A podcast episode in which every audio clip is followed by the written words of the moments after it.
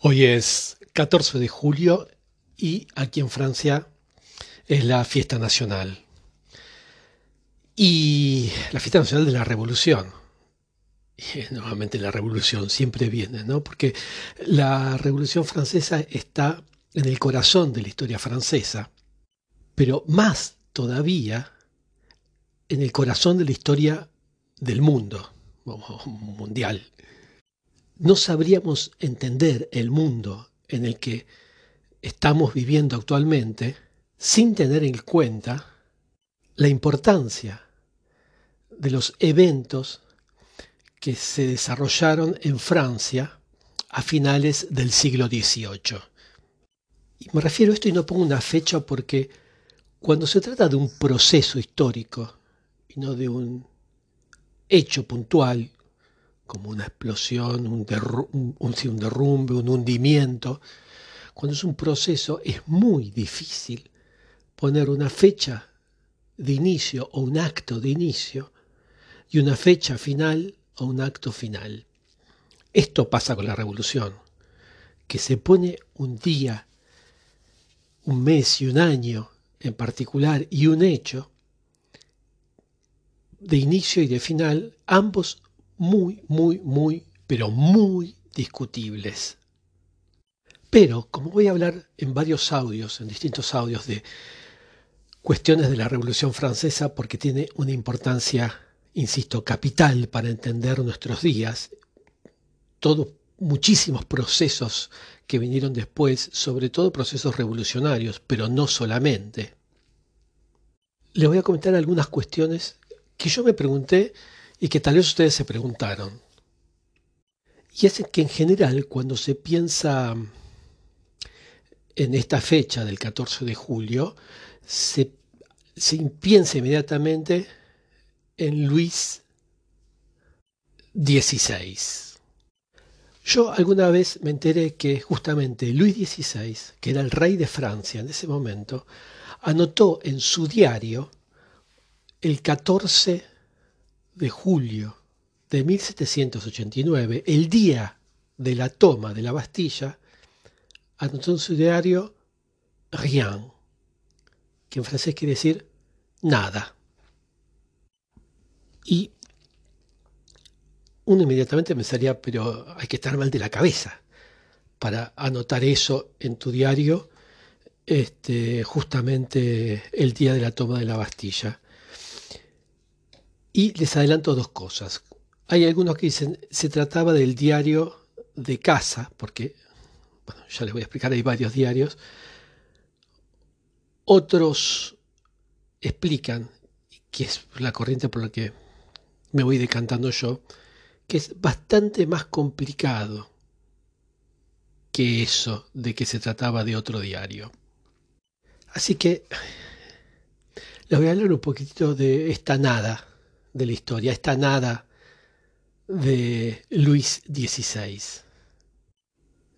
Este, esta nada para Luis XVI. Bueno, en principio habría que hablar que en los archivos nacionales eh, están guardados bajo estricta, bajo llave, como se dice, eh, bajo criterios muy estrictos, el diario de entre otros, de Luis XVI. Pero hay que decir que en realidad no se trata de un diario o un documento, sino de tres diarios. O sea, tres diarios diferentes. Uno era el diario cotidiano de paseos, vistas, fiestas y viajes. Otro era el diario de los gastos, Em, de gastos de caja, digamos. Pero los gastos de la caja eh, personal de Luis XVI, no del reino. Y el tercer diario era el que contenía los eh, relatos, eh, sí, los relatos de las cacerías. Pero en este último también eh, se mm, anotaba los problemas de salud. también las ceremonias religiosas y eh, los espectáculos a los que asistía. Y algunos eventos muchísimo más personales. Como cuando estaba con la reina, el nacimiento de sus hijos, en fin, todas esas cosas. Pero en ninguno hay información excesivamente íntima. Bueno, salvo cuando habla de, bueno, sí, es cuestión íntima, ¿no? De las hemorroides que tenía, este, pero es una cuestión de salud y piensen que el rey era una cuestión de Estado. O sea, lo que quiero decir es que estos no eran un diario íntimo como lo que se, conocen, eh, se conocieron, bueno, un siglo después o hace décadas. Lo que se vio en estudios posteriores que se hicieron sobre los diarios es que estos se redactaban, a pesar que se llamaban diarios, se redactaban eh, digamos, cada mes, periódicamente, sería cada mes, tal vez incluso más esporádicos, cada, cada dos meses e incluso, estando trazados, a veces cada año. Y había que anotar cada día, había que ponerse el día de cada día. Y así se elegía, sobre todo Luis XVI, se elegía qué es lo que se iba a poner que sucedió ese día. Así que cuando él eligió escribir nada el 14 de julio, él sabía perfectamente lo que estaba haciendo. Y él quería dejar bien claro que la toma de la Bastilla no lo incumbía en absolutamente nada. Porque básicamente este diario era una especie de eh, agenda para la posteridad, una especie de versión oficial de, em, de, lo que hacía y de lo que estaría pasando. Y aparecía solamente la información que el rey quería que se conozca. Porque aclaro que este diario no tenía un carácter confidencial y él sabía que en la historia, los años posteriores, muchísimo menos. Iba a ser visto por todo, por todo el mundo. Pero inmediatamente uno piensa cuando le dicen que si hay una agenda de los hechos oficiales, tiene que haber una oficiosa. Si hay una oficial, forzosamente va a haber una oficiosa. Hay que aclarar que Luis XVI es extremadamente impreciso en su diario y sobre todo, yo no diría que miente, sino que no dice exactamente la verdad regularmente. Aunque sea, no quiere decir que miente, sino que omite, eso es la palabra, omite decir cosas.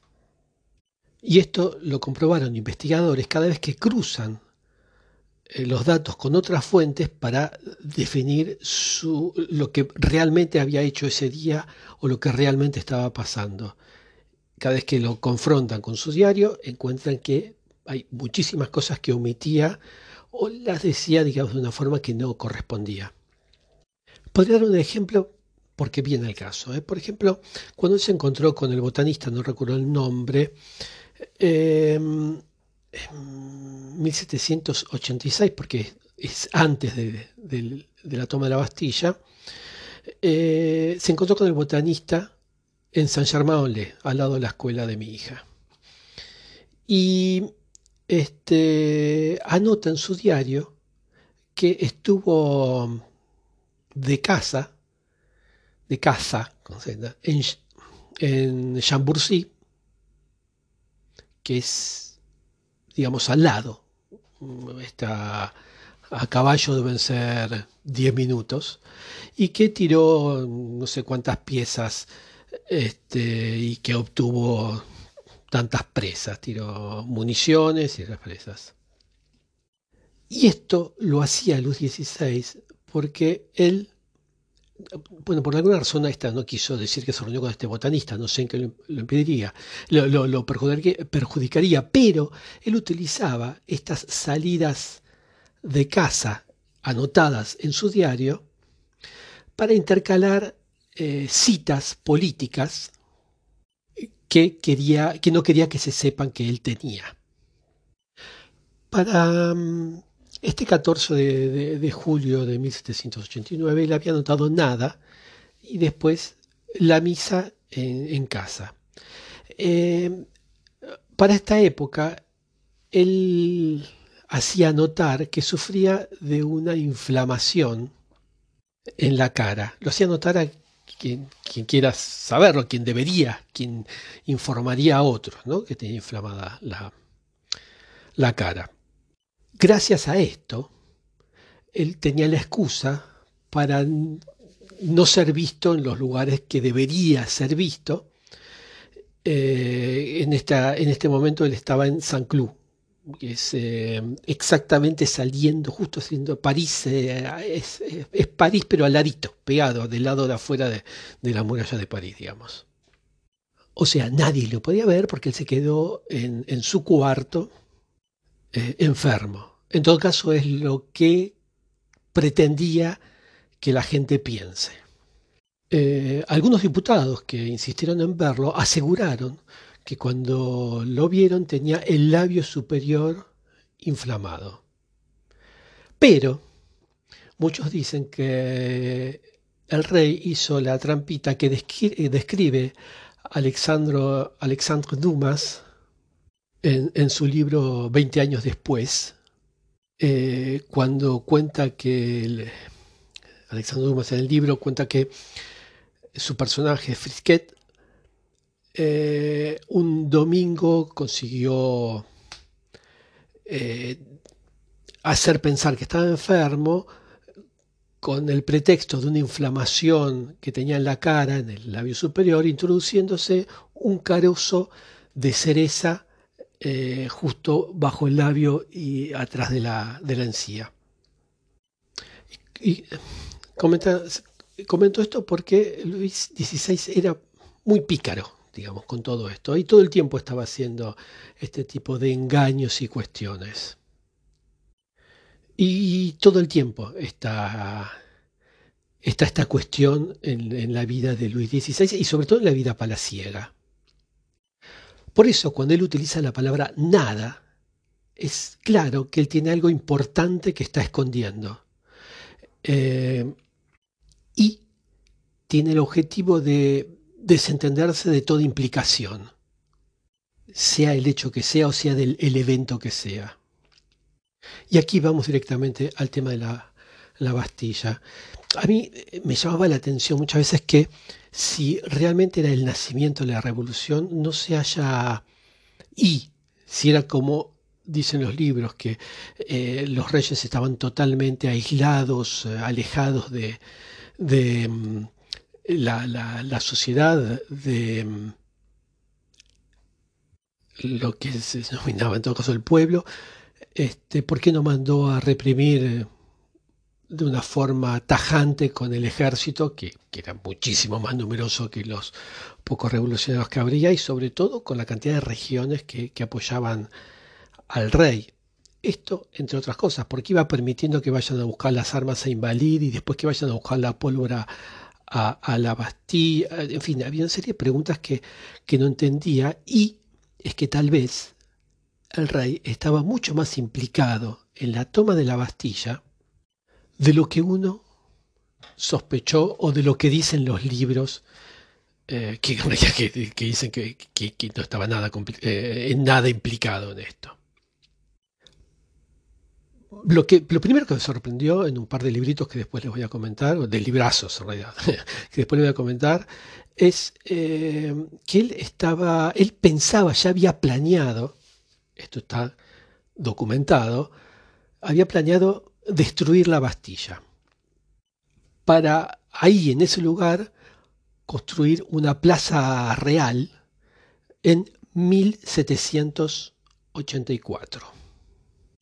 De la misma forma, también eh, la ópera Ricardo Corazón de León, eh, oh, Ricardo Corazón de León, del compositor Guetry, que, ópera que se hizo tanto en la corte como en París, contenía una escena del pueblo atacando una prisión prisión que está ubicada en el medio del Marais, la Bastilla.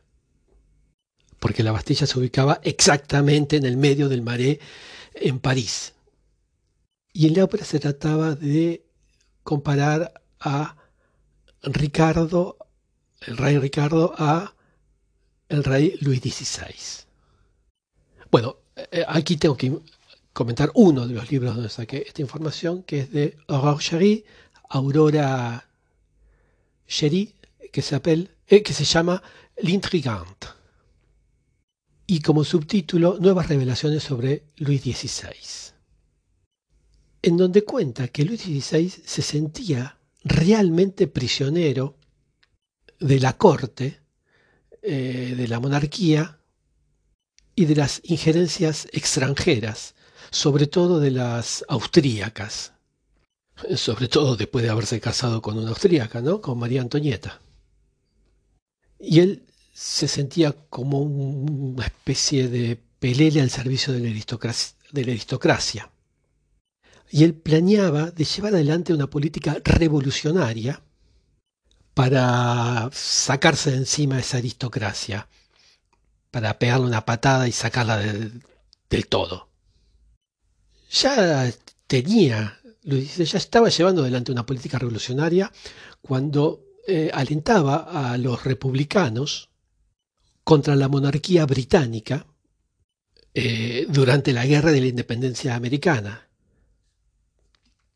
De esta forma, la toma de la Bastilla sería el acto de fundación espectacular de esa política en Francia. En 1770, el 14 de julio, marcó el fin de, no sé si decir el casamiento, pero de la alianza que había con María Antonieta o de lo que significaba esa alianza. El 14 de julio de 1789 debía eh, hubiese debido ser el fin de la injerencia de los austríacos en Francia, en todo caso en términos generales. En todo caso, para no levantar sospechas entre los aristócratas o los nobles, como quieran llamar, Luis XVI tenía eh, o sea, estaba muy interesado en, no demostrar abiertamente que él estaba a favor del pueblo que había tomado la Bastilla. Imagínense, un rey que vive en medio de su corte rodeado de aristócratas y nobles es excesivamente vulnerable si le empezaban a tener rencor o empezaban a sospechar que estaba detrás de todo esto. Así que prudentemente Luis XVI opta por su famoso nada, ese que anota en su diario. Y entonces la pregunta es, ¿la toma de la Bastilla habrá sido una obra maestra de las cuestiones palaciegas de Luis XVI? Y dije todo esto sin comentar la novela de Balzac, que se titula justamente La obra maestra desconocida, en donde Balzac dice, es esto y no es esto, ¿qué es lo que falta? Y se contesta, nada, pero ese nada es todo. Bueno, les quería comentar, me con los 20 minutos, no voy a seguir mucho más. Les quería comentar esto y eh, de donde saqué los datos es de dos libros, uno de Aurore Chery, eh, Aurora Chery, eh, con Y, que se, llama L'Intrigante. Y el otro libro, ah, perdí aquí la, la, nota, bueno, por este de Aurore Chery es de editoriales Flammarion del año pasado, de 2020. Espero que hayan disfrutado con esta bonita página.